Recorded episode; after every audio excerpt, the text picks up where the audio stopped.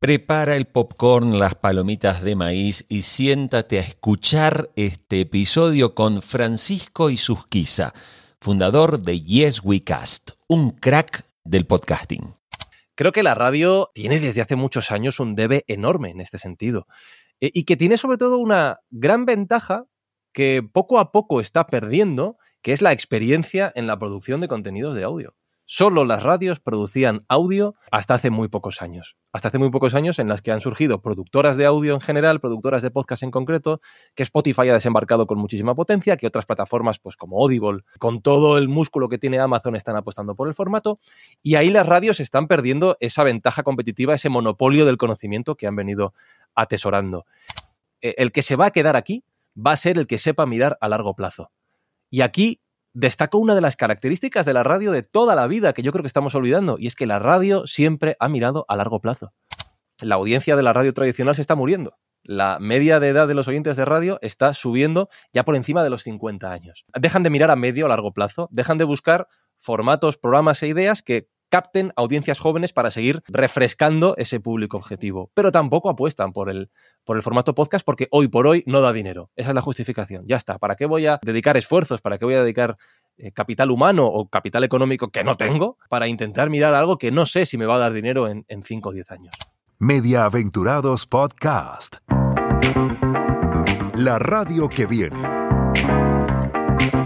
Presentado por Jorge Haley.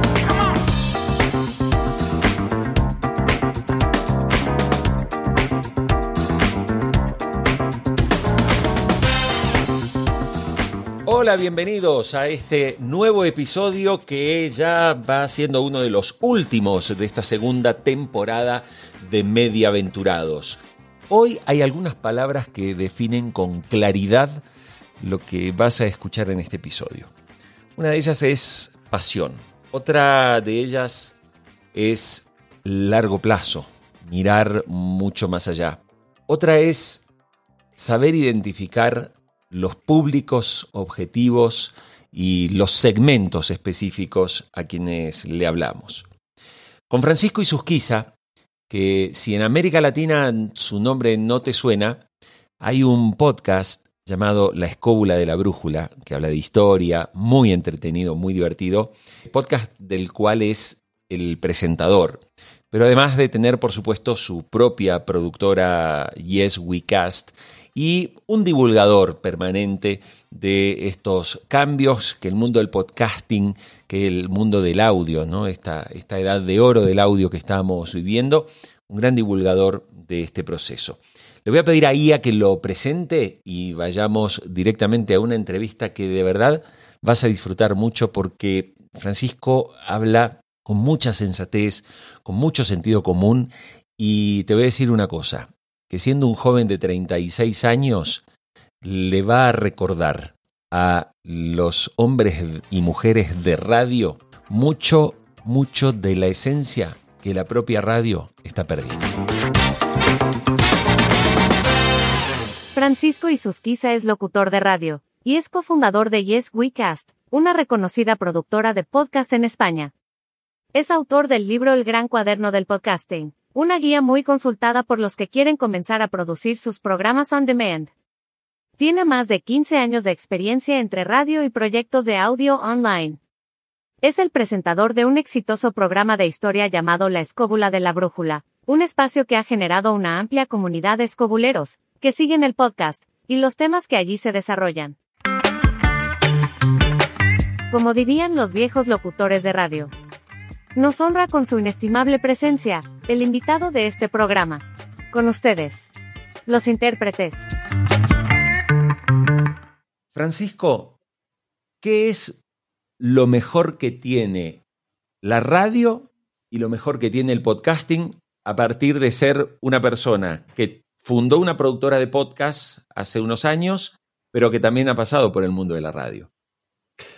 Pues vamos a ver, lo mejor que tiene la radio para mí es el directo, seguro, seguro. Y es algo que de hecho he hecho en falta en el mundo del podcasting, porque la sensación de lanzarte sin red a mm, crear un contenido de manera viva y espontánea es inigualable. Recuerdo en la última radio en la que trabajé, que una vez eh, metimos a un compañero que es productor de sonido a, saludar una llamada simplemente, y cuando terminó y pusimos la siguiente canción, él se levantó y empezó a dar golpes a la pared gritando adrenalina, adrenalina, y eso es lo que se siente y se echa de menos. Eso para mí es lo mejor de la, de la radio. Es una sensación que las personas que no la hayan vivido, eh, cómo se siente uno al ver la luz roja encenderse y saber que tienes la responsabilidad, tanto tú como tus compañeros, de que la emisión siga funcionando con todos sus elementos, es indescriptible e inigualable. Eso por un lado.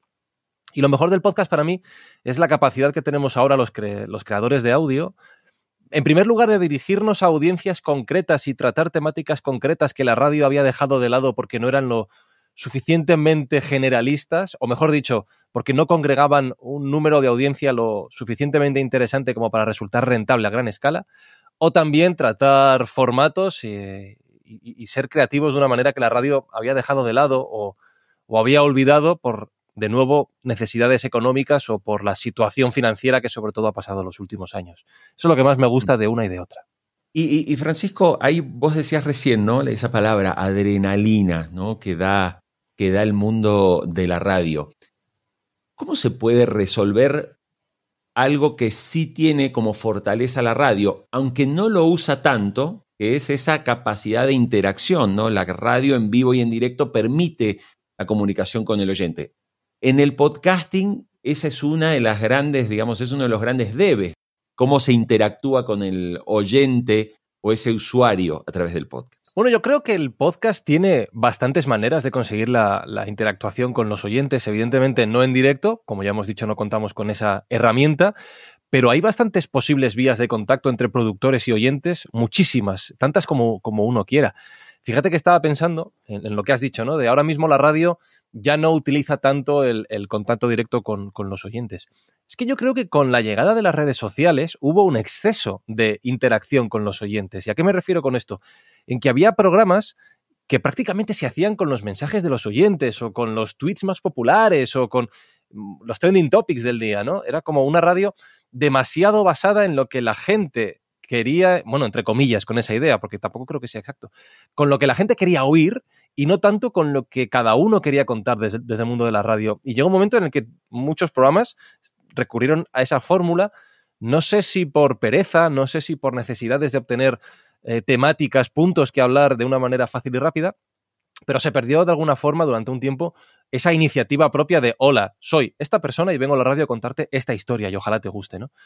El podcast permite eso. Yo soy la persona que te va a hablar de estos temas y bien, perfecto, puedo hablar contigo, puedo recibir tus mensajes, puedes hacer tus sugerencias y en ese sentido digo que hay suficientes vías de contacto pues a través de los canales que todos conocemos, ¿no? De correos electrónicos, de Twitter, de redes sociales, de no sé, Facebook, TikTok, Instagram, donde estés donde estés presente, incluso vías de WhatsApp, ¿no? A través de notas de audio. Para mí un gran ejemplo en ese sentido, por ejemplo, es lo que hace Entiende tu mente, lo que hacen Molo Cebrián y su equipo, donde cada uno de los episodios ya eh, las temáticas están propuestas por los propios oyentes que mediante Instagram mandan notas de voz, por ejemplo, en privado. Entiende tu mente. 20 minutos para entenderte mejor. Con Molo Cebrián, Luis Muiño y Mónica González. Puedes conocerles mejor en entiendetumente.info. Ya estamos grabando, estábamos hablando ahora antes de dar al botón de grabar de, de nuestras cosas. Oye, pues a mí me parece una gran manera de tener esa interactividad con el oyente, de darle un rol esencial en el desarrollo del podcast. Vamos a hablar de lo que tú quieras en cada uno de los episodios, pero nosotros desde luego vamos a tener el control editorial de filtrar esas notas, esas propuestas para quedarnos con los temas que nos gustan y después nosotros somos los que vamos a desarrollar el contenido. No vamos a tirar de trending topics ni vamos a tirar solo de mensajes de oyentes. Eh, hace poco Spotify, por ejemplo, ha, ha puesto en marcha la, herramienta de lanzar encuestas ¿no? durante el podcast, por ejemplo, mediante Anchor, pero yo creo que llega un momento en el que de nuevo se tiende a ese exceso de interactividad con el, con el oyente. E incluso yo como oyente no me planteo el escenario en el que yo estoy escuchando un podcast mientras hago otras actividades, sobre todo, y tengo que encender la pantalla del móvil para responder a una encuesta, no me resulta práctico, no me resulta interesante, la verdad. Eh, si estoy fregando los platos, por poner un ejemplo, no me voy a quitar los guantes para hacer eso, pero si estoy conduciendo sería impensable que pare el coche y responda a una encuesta. Entonces, sinceramente creo que ya hay suficientes herramientas, a lo mejor hay mejores ideas que lo desarrollan, pero no veo que haya una un defecto de, de, de, capacidad de interacción entre los podcasters y los... Eh, Francisco, re recién cuando hablabas ponías un, un ejemplo de un, de un, podcast muy exitoso, que es Entiende tu mente. Tú desde el año 2016 eh, tienes una productora de podcast, además tiene un nombre maravilloso, que es Yes We Cast, ¿no? ¿Qué aprendiste en estos años y que puede servir de lección para quienes abordan la estrategia de un podcast, ya sea en una empresa de radio o incluso una compañía que de repente quiere hacer un podcast y cree que con un podcast va a llegar a, miles de personas? Y esto realmente en general no es así. ¿Qué cosas has aprendido y nos pueden servir a todos aquellos que producimos eh, un podcast, que generamos un audio on demand y que queremos llegar a la gente? Bueno, yo lo primero que he aprendido y que trato de transmitir, eh, y por ejemplo, entiende tu mente, creo que es un gran caso de ello, ya que lo mencionábamos, es que todo proyecto en esta línea, un, podcast, tiene que tener detrás una pasión tiene que tener detrás las ganas de comunicar, de enseñar o de aprender eh, de manera conjunta con el oyente sobre una temática que realmente nos resulte de interés. Esa temática puede ser la que nosotros queramos, por extraña, por, entre comillas, friki, por poco popular que pueda resultar incluso. No pasa nada, es el tema que nosotros queremos tocar. Me da igual que sea la psicología como entiende tu mente, que hablemos de, de, de audio, de medios de comunicación como, como haces tú en este, en este formato, a partir de ahí, lógicamente, las expectativas en cuanto a la audiencia, que como tú bien decías, siempre que lanzamos un podcast pensamos que vamos a tener miles, cientos de miles o millones de oyentes, las expectativas de audiencia tienen que estar eh, acorde al tamaño del nicho al que nos dirigimos. No es lo mismo hablar de psicología, vuelvo al ejemplo de Entiende tu mente, que es una temática que de una u otra manera nos toca a todos y que hay mucha gente interesada en ello, que hablar sobre, pues no sé, nosotros producimos un podcast con una empresa aquí en España, con Fotocasa, dirigido a profesionales del sector inmobiliario. No sé cuántos profesionales del sector inmobiliario hay en España, porque este podcast está muy marcado dentro de la, de la temática española. Pero no creo que sean muchos. Creo que hay que tener muy presente eso. Los tres pasos que he dicho. Primero, eh, saber qué pasión tenemos, qué queremos contar. Segundo, saber cuál va a ser nuestro público objetivo. Y tercero, medir las expectativas que tenemos en función de los dos primeros pasos que hayamos dado. Francisco y Susquiza. ¿Escucha radio todavía? Escucho muy poca radio desde hace, pues desde que dejé de trabajar en la radio y me metí en el mundo del podcast. Eh, tengo configurado Alexa con la cadena Ser para que me despierte todas las mañanas porque me gusta escuchar las cinco o seis noticias más importantes cuando, cuando abro los ojos. Y lo que más escucho de manera voluntaria y sintonizando yo manualmente es el fútbol, que eso sí que es un territorio que la radio lógicamente no va a perder porque, eh, como decíamos antes, tiene el monopolio del, del directo en el audio. Pero no escucho mucho más, ¿eh? Ya no pongo la, los programas generalistas a ver qué me cuentan. No, eso se ha acabado en mi vida. Y ahí cuando, cuando ves ese comportamiento que tú tienes, que es un comportamiento, eh, bueno, tú estás en los 35 años, ¿no? O sea, es un comportamiento de hoy una audiencia que te dicen que de 25 años hacia abajo, prácticamente, lo dice el EGM, no lo digo, no lo digo yo, lo dice el EGM de España, prácticamente solo el 10% o el 12% está admitiendo que escucha la radio. Ese dato en América Latina todavía eh, no se ve tan afectado porque en América Latina la radio sigue siendo muy poderosa, pero tiene que ver obviamente con la conectividad. O sea, en la medida que nuestras sociedades y todos nuestros sectores sociales se vayan conectando cada día más, bueno, posiblemente eh, veremos los mismos comportamientos que Europa. No es la cultura, es la conectividad, en realidad lo que, lo que está provocando eso. Francisco, para escuchar una radio, ¿qué debería tener la radio para que vuelvas a escucharla? Mira, yo pienso en tres cosas. La primera, ya que hacías referencia al público joven, y aquí sobre todo hablo de España, no sé si en Latinoamérica ya me lo confirmas tú, el, el escenario es el mismo. Creo que la culpa de que la gente joven se haya despegado de la radio es en gran parte de la propia radio. Para empezar, el EGM no contabiliza la audiencia menor de 14 años, si no recuerdo mal. Con lo cual, ya de 0 a 14 años, bueno, de 0 a lo mejor es muy pronto, ¿no? Pero de, de 5 a 14 años tenemos un nicho ya absolutamente despreciado porque no hay forma de medirlo. Y si no lo medimos, no existe. Yo me enganché a la radio por una emisora dedicada a niños, que se llamaba Onda Mini, aquí en, Madrid, en España.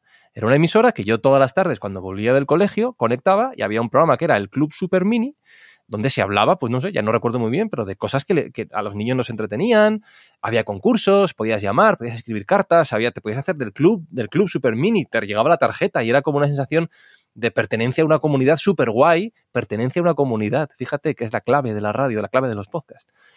Bueno, pues yo gracias a, esa emisora me enganché. La radio ha abandonado ese, ese nicho. No solo ha abandonado a los niños. El siguiente paso era la radio musical. Y la radio musical ha abandonado a los, a los jóvenes en general, sé que hay excepciones. Eh, yo pongo un ejemplo muy concreto y con todos los respetos siempre. Los 40 principales, cuando yo tenía 15 años, era una emisora para chavales de 15 años. Hoy tengo 36 y es una emisora para gente de 36, de 35, más o menos. Entonces, claro, ¿dónde se produce esa renovación? Eh, personifico en, un caso, ¿vale? Y de nuevo con todos los respetos. Tony Aguilar es un señor que podría ser el padre de la supuesta audiencia a la que se dirige. A mí, se- a mí me resulta un poco raro. No digo que no lo haga bien, me parece un genio, me parece un monstruo en la radio. Pero claro, ya por un simple hecho demográfico, que un señor que tiene la edad de tu padre te esté recomendando música, me parece un poco pues como tu padre diciendo, oye, escucha, debería escuchar más, la, eh, yo qué sé, el rock de los 70 y no las basuras que os ponen ahora de reggaetón. La radio ha perdido su cantera de oyentes y, por qué no, también de posibles eh, productores de contenidos en el futuro, que esa es una clave que lleva al suicidio. Eso por un lado. Después, creo que a nivel de, contenidos ya más generalistas y pensando más en adultos, uno de los errores de la radio para mí es haberse olvidado en gran medida de la producción de contenidos en profundidad. Yo estoy harto de escuchar a los mismos tertulianos una y otra vez en la tele por la mañana, luego en la radio por la tarde, en otra tele por la- los mismos, que son los mismos, hablándote del problema del gobierno de turno, del problema de la economía de turno, saben de todo, los mismos. No, no hay una profundidad. Las secciones duran menos. De hecho, aquí en España hemos tenido eh, una ola con la que yo no estoy muy de acuerdo, sinceramente, de los consultores extranjeros en nuestra, en nuestra radio, que en muchos casos han venido a decir que los contenidos tenían que ser cortos, con un ritmo rápido, con otro... A veces sí, pero para mí en muchas ocasiones no. El podcast lo que creo que nos está enseñando es que hay audiencia muy dispuesta a que desgranes en profundidad los contenidos que les interesan.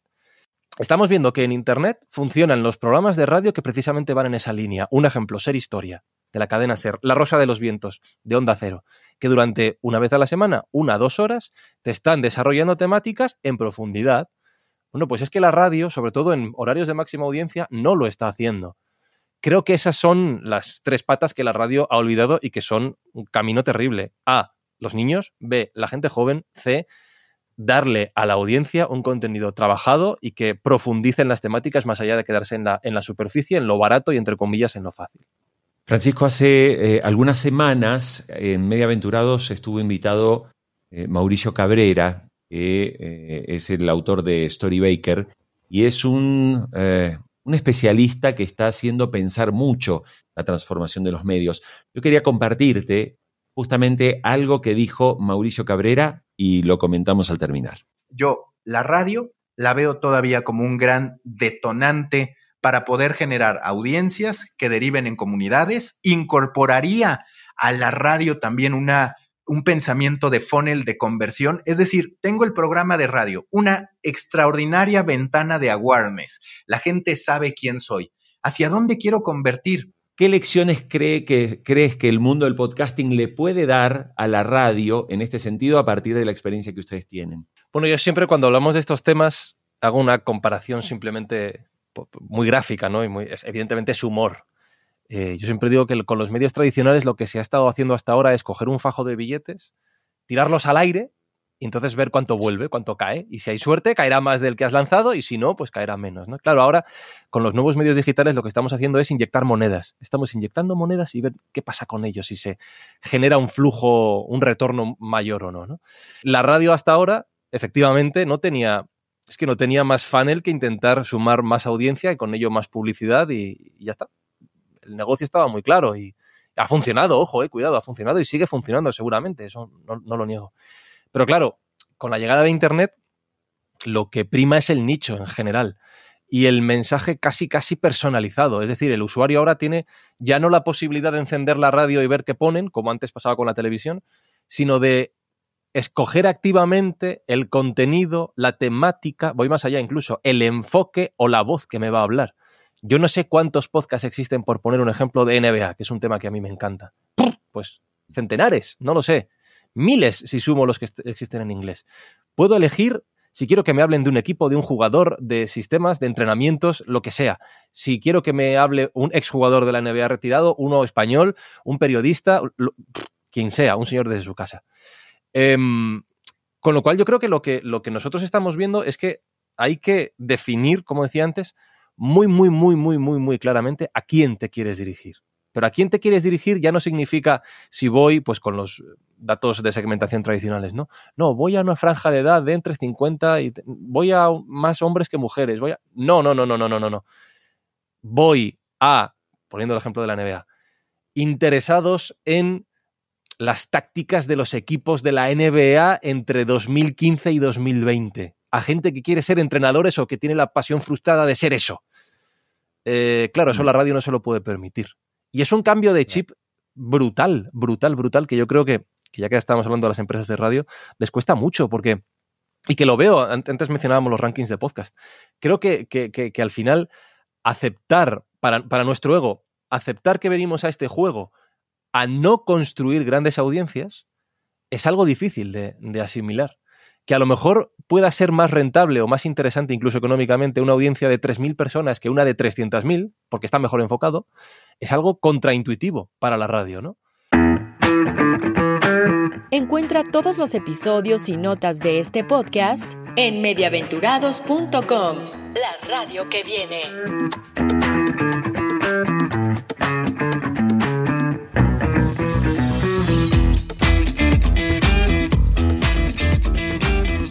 Uno de los comportamientos que uno ve en el consumo de podcast, y es curioso, es que mirando algunos rankings en los distintos países más o menos de cómo se está consumiendo podcast, curioso que el catch-up de radio sigue funcionando muy bien, con lo cual ahí la radio tiene una gran oportunidad, una fortaleza, y no sé si a ti te parece que todavía en España no se está aprovechando al 100%. Recién ahora, por ejemplo, la SER, con la SER Podcast y todo esto y con la nueva estrategia, parece querer sacarle más partido a eso, pero no todas las radios están viendo que tienen una gran oportunidad en unos OTT, por decirlo de alguna manera, de podcast para generar ese contenido y ponerlo a disposición de las audiencias con gran oportunidad de crecimiento y de más masividad, incluso a veces que un podcast nativo.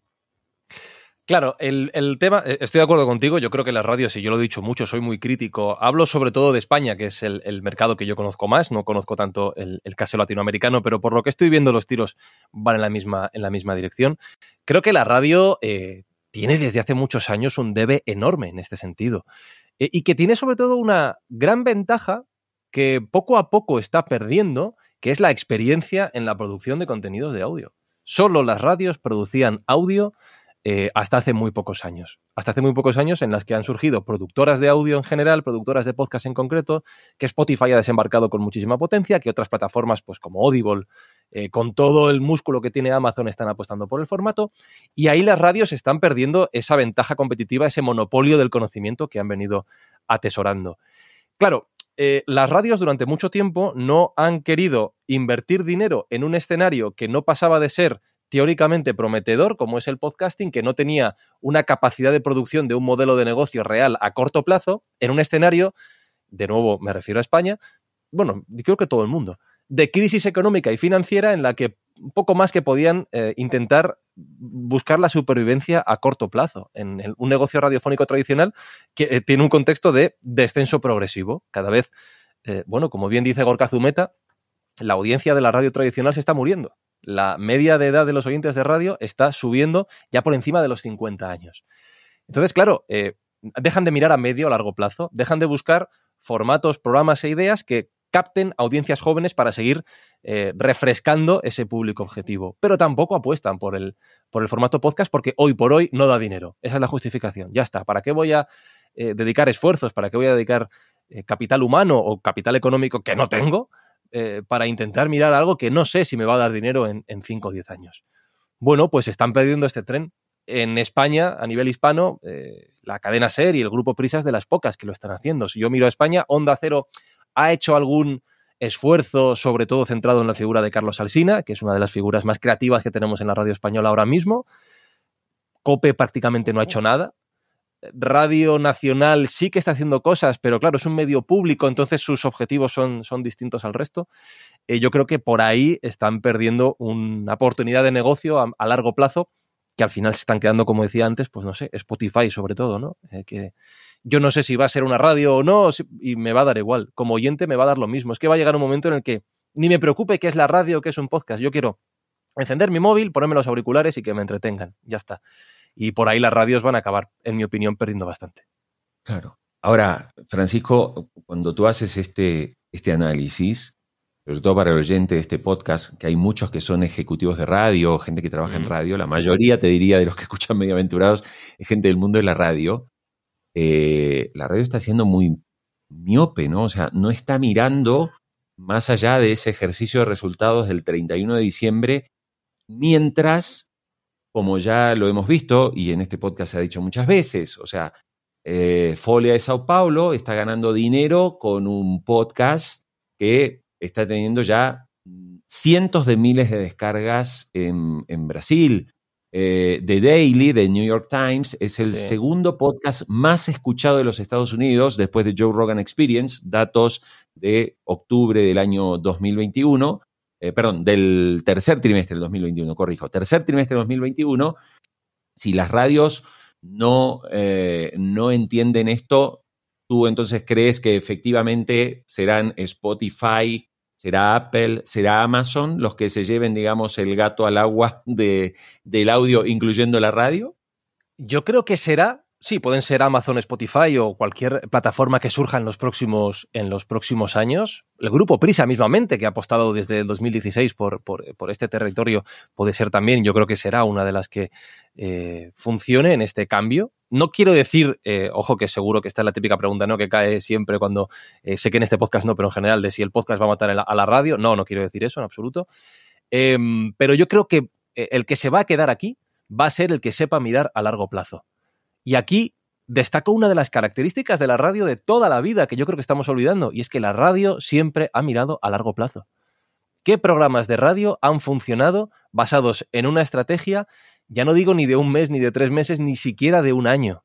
Cuando tú empiezas un programa de radio, normalmente tienes que pensar en varios años adelante, porque sabes que cuando cambia un programa, un presentador, un formato, la gente en radio necesita tiempo, necesita acostumbrarse, necesita incorporarte a su rutina, necesita sentir esa confianza con los locutores, con las personas que tiene al otro lado de, del altavoz o del auricular. Pues con el podcast es lo mismo, a nivel de producto, a nivel de negocio, a nivel de estrategia. Es un medio que, de hecho, como decía antes, tú sales a la calle y le preguntas a la gente qué es un podcast, la gran mayoría de gente no sabe lo que es todavía. Hay un potencial de crecimiento brutal. Entonces, si te planteas acudir al negocio del podcast como un, eh, como un juego a corto o medio plazo, no vas a conseguir nada. Tienes que tener la paciencia, los recursos y sobre todo la voluntad de hacerlo a largo plazo. Con una ventaja competitiva, en mi opinión, respecto a la radio, que hacer un podcast es mucho más barato. Hacer un podcast es infinitamente más barato porque no tienes que pagar toda la estructura de transmisión que tienen las radios tradicionales. Bueno, pues empieza como un juguete si quieres. Empieza con ideas que te cuesten poco. Y si ves que te van funcionando, hazlas crecer. Pero yo creo que si no hay esa visión a largo, eh, no digo que la radio vaya a morir, porque yo nunca he dicho eso y no lo pienso, pero creo que van a perder la oportunidad de, de sumarse a este carril. Tú dijiste una frase clave. La radio siempre había apostado a largo plazo. Siempre. Era hacer un programa y darle tiempo y espacio. Sin embargo, en los últimos años, también ese nivel de aceleración, así como en el mundo digital buscamos rápidamente las páginas vistas, los usuarios únicos, hoy es que pongo un programa de radio y en la próxima medición tengo que aumentar 70%. Sin embargo, parece que hoy también la radio tiende a contagiarse y ve que si un programa en dos mediciones de GM no está funcionando medianamente bien, a cambiar programa, a cambiar de gente porque el producto no ha funcionado. Un programa de radio solo crece haciendo ediciones del programa de radio. Un podcast solo mejora haciendo ediciones del propio podcast. Y un negocio como el podcasting solo va a crecer mediante la creación de propuestas, de ideas nuevas y de nuevas eh, plataformas y formas de negocio que están por llegar. Lo que tenemos hoy en día entre nuestras manos no es más que el inicio de lo que está por llegar. Estoy convencido de ello. No hay atajos, no hay trucos y no hay empieza un podcast o una productora o una plataforma de podcasting para ganar dinero dentro de un mes, que es lo que le está pasando a la radio, como decíamos, ¿no? No hay eso, no existe. Si quieres salvar las cuentas de tu emisora de radio, este no va a ser el truco. Pero si quieres salvar tu empresa de cara a los próximos 20 años, a lo mejor sí que los tiros van por aquí. Sin despreciar lo anterior, sin despreciar lo existente, pero por aquí, como decía el otro día Iñaki Gabilondo, venimos a sumar. Hay muchas personas que hemos dejado de ver televisión en los últimos años, como consecuencia de la llegada, obviamente, de las plataformas, ¿no? Netflix, Amazon Prime, bueno, ahora HBO, Disney Plus, Star Plus. Ya nos estamos encontrando que nuestro televisor es un menú de opciones de productos a la carta. Estas empresas nos han, nos han estimulado un cambio de hábito, que es que queremos ver en el momento que queremos, lo puedo ver en el celular, lo puedo ver en la televisión, lo puedo ver en mi computadora, lo puedo ver en mi tablet. ¿Puede pasar algo así con el mundo del audio on demand y el mundo del podcast? Es decir, podemos llegar a pensar que un Spotify nos genere el audio un nivel, no sé si decir de adicción, pero sí de fanatismo y que lleguemos a hablar todos de temas de audio? Bueno, yo creo que por eh, la propia naturaleza de los medios, y en las últimas décadas se ha visto así. Hubo un momento en el que la radio fue más popular que la televisión, pero básicamente porque la televisión no estaba desarrollada como lo está ahora, ¿no? Y durante las últimas décadas la radio ha sido el segundo, entre comillas, eh, si nos ponemos a analizar el consumo de, de medios audiovisuales. Estaba la televisión y después la radio. Yo creo que eso se va a mantener en este nuevo orden, si lo queremos llamar así, de los medios audiovisuales, porque también, como decíamos antes, yo creo que el audio se va a especializar mucho en la creación de contenidos para nichos. Es decir, si tú vas a las plataformas, meto también YouTube y Twitch, entre ellas, te puedes encontrar, como bien decías, pues no sé, Juego de Tronos, Breaking Bad o el Juego del Calamar como productos generalistas de una u otra manera. Ibai Llanos, podemos llamarlo también un producto, un creador generalista dentro de un nicho de mercado de una edad joven, pero más o menos entre jóvenes se, se mueven en todos los ámbitos pero también tenemos creadores de contenido audiovisual en Twitch o en YouTube mucho más especializados, de música, de deportes, de series, de, lo que quieras, de libros, de, temáticas que a veces uno se sorprende. Entonces, claro, el audio bajo demanda, aunque va a crear algunos casos de, mucho impacto, que yo creo que ahora voy a mencionar alguno, creo que ya tenemos alguno entre manos, em, sobre todo se va a especializar más en esos productos de audio dirigidos a públicos específicos. Para mí, el gran potencial del audio como, como medio a futuro está en esa relación de confianza, en esa cercanía muy estrecha que la radio siempre ha generado con sus oyentes. Ya no es tanto que yo llegue a 30 millones de personas, sino que yo llegue a 3.000 o 30.000, las que sean, pero me consideren como una auténtica referencia, como una persona de confianza. Cuando un programa de radio termina y nos gusta mucho, sentimos que nos falta algo. Pues con un podcast yo creo que puede ocurrir lo mismo, ¿no? Pero como te decía antes, yo creo que ya hay casos que a lo mejor no son de dominio público general de conversación de bar o de oficina entre compañeros, como pueden ser ahora mismo el juego del calamar en los últimos meses, pero que sí que tienen un consumo que realmente a mí me sorprende, sobre todo teniendo en cuenta el, entre comillas, poco tiempo que tiene el podcast como un eh, producto de consumo, bueno, es que iba a decir de consumo general, es que ni siquiera creo que el podcast sea un producto de consumo general hoy en día, en 2021. Hemos mencionado Entiende tu mente. Aquí en España ahora, Estirando el Chicle, eh, es un podcast que está ascendiendo con una velocidad brutal que yo mismo me he encontrado gente entre mis propios amigos o conocidos que nunca habían escuchado un podcast y que ahora me dicen que escuchan estirando, el chicle y que están llenando teatros de varios miles de personas de aforo en nuestro país. Oye, pues yo creo que eso ya es un hito más que respetable y que muestra que hay ciertos programas que sí que tienen esa vocación mediante el audio o la combinación de audio y vídeo, porque es verdad que ellas también hacen YouTube, que pueden llegar a grandes audiencias. Francisco, este podcast siempre termina con una pregunta, ¿no? Que si en un evento de radio con 500 ejecutivos, tú subes al escenario, haces una presentación, hablas de Yes We Cast, hablas de los éxitos de los podcasts que tú has producido, desarrollado, ideado. Bueno, y al final viene una pregunta de un ejecutivo. Mire, estamos en radio. ¿Qué nos recomendaría usted que hagamos desde la radio mirando ese futuro del que usted nos habla? Es un ejecutivo de radio tradicional, ¿verdad? Sí, todos ejecutivos de radio tradicional. Vale, y entonces entiendo que es en el contexto actual. Sí, eh, peinando canas. en general, peinando canas, seamos realistas. Vale. Yo les recordaría un poquito las bases de, como hablábamos antes, las bases sobre las que la radio se ha sustentado siempre y que creo que es la única manera de, si queremos llamarlo así, salvar el negocio de la radio tradicional. La radio tradicional se ha basado en la confianza entre locutor y oyente, en la paciencia, la repetición y la experimentación con contenidos a largo plazo, siempre a largo plazo se ha caracterizado por profundizar en temáticas eh, mucho más allá de tertulias de 20 minutos o de entrevistas de 3 minutos rápida y otra cosa, o de tener que primar el ritmo radiofónico sobre la esencia del contenido. Ha tenido paciencia como para invertir en productos a 3-5 años vista sin tener que preocuparte del retorno publicitario en el primer mes ha apostado por voces y por ideas que parecían muy locas y que con el tiempo se han acabado demostrando como grandes éxitos. Y ha tenido la curiosidad para probar nuevos formatos, nuevas ideas, nuevos medios, que creo que ahora mismo todo esto que estoy diciendo se ha visto perdido y caído en una espiral de locura y de prisas porque los resultados económicos no van bien, porque cada vez hay más competencia en otros medios de comunicación más modernos que poco a poco le están quitando la predominancia que tuvo la radio durante las últimas décadas. Y sin embargo, la radio lo que está haciendo es encerrarse en sí misma, en lo que un día fue en nuestras vidas, que pretende que siga siendo así y se reivindica, ¿no? La radio. Sí, en mayúsculas. Somos la radio. Ya, pero es que la radio se está quedando atrás. No digo que vaya a morir y no digo que vaya a desaparecer, pero está perdiendo terreno. Adaptarse o morir.